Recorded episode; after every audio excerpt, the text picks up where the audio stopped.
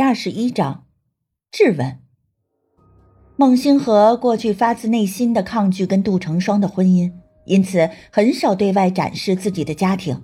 交往甚少的高中同学们并不知道他跟杜成双的关系。包厢里，大家还在七嘴八舌的聊着两人的八卦。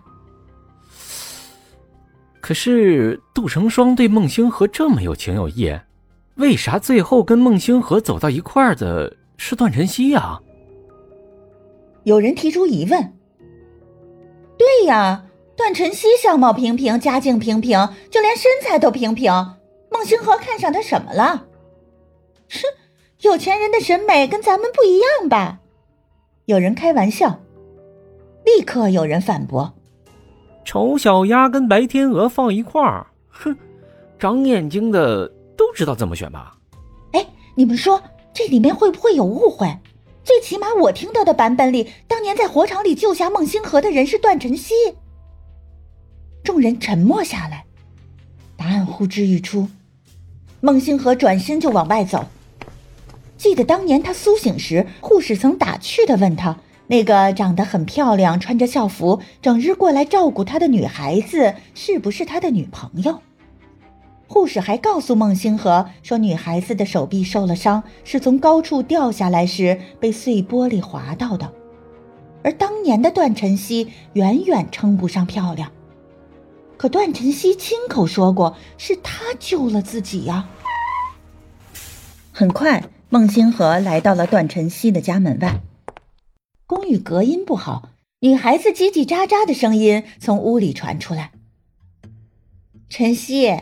以后我们就改口称你总裁夫人喽。”一个谄媚的声音说道。段晨曦语气中满是得意：“ 你们别这样说了，还不是时候呢。碍事儿的原配都死了，还有什么能阻碍你跟孟总裁的真爱呀？”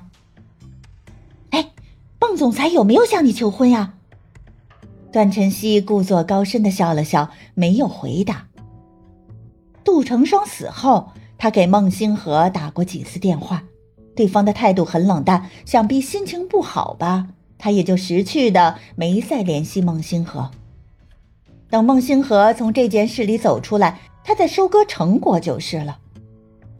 段晨曦对孟星河很了解，他不会轻易看上别人。这么多年，除了已经死去的杜成双，自己才是他牵绊最深的女人。所以，段晨曦有十成的把握，孟星河迟早会是自己的。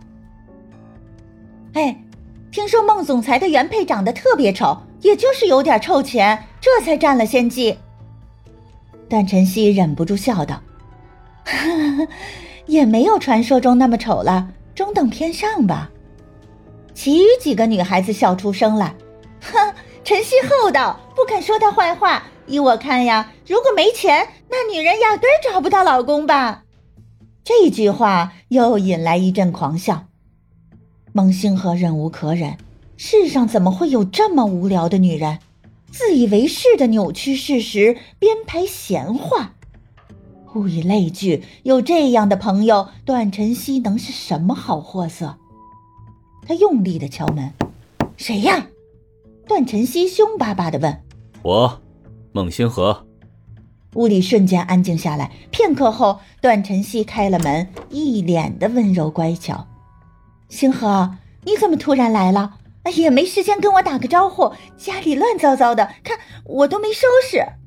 他指了指屋里的几个女孩，啊，她们都是我闺蜜。女孩们见孟星河真人比财经杂志的照片更帅气，一个个眼睛都看直了。段晨曦见状，又是得意又是不爽，得意于孟星河在闺蜜面前给她争了面子，不爽于这些人觊觎她的男人。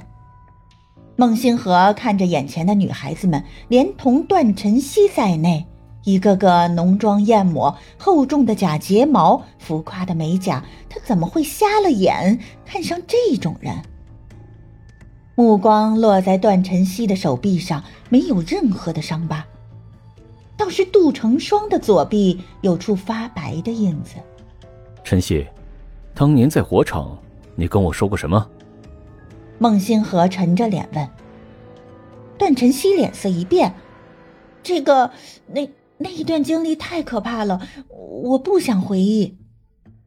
孟星河表情更难看了，就几句话而已，回忆起来有那么难吗？见段晨曦还在支支吾吾，孟星河一把掐住他的脖子：“问你话呢，快回答我！”女孩们惊叫起来，纷纷谴责孟星河。嘿，你怎么可以欺负女孩子？你这是家暴！快放开晨曦了，她会受伤的。关键是有两个女孩借着拉架的名义，居然把胸部往孟星河的手臂上贴。你们都给我滚！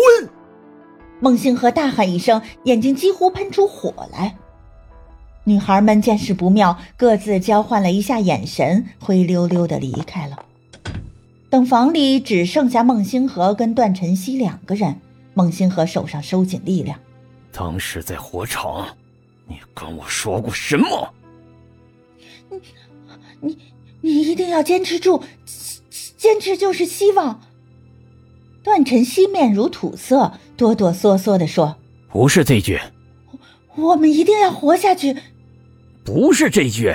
段晨曦脑子里飞快的搜刮着人在绝境时有可能说过的话，可他说的每一句都被孟星河驳回了。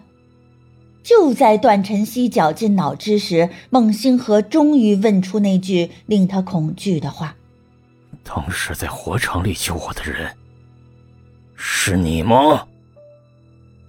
段晨曦做了半天口型，“是”这个字始终没敢说出口。我最后给你一次机会，如果你再敢骗我，我保证你会死的很难看。孟星河发起狠来，样子十分的骇人。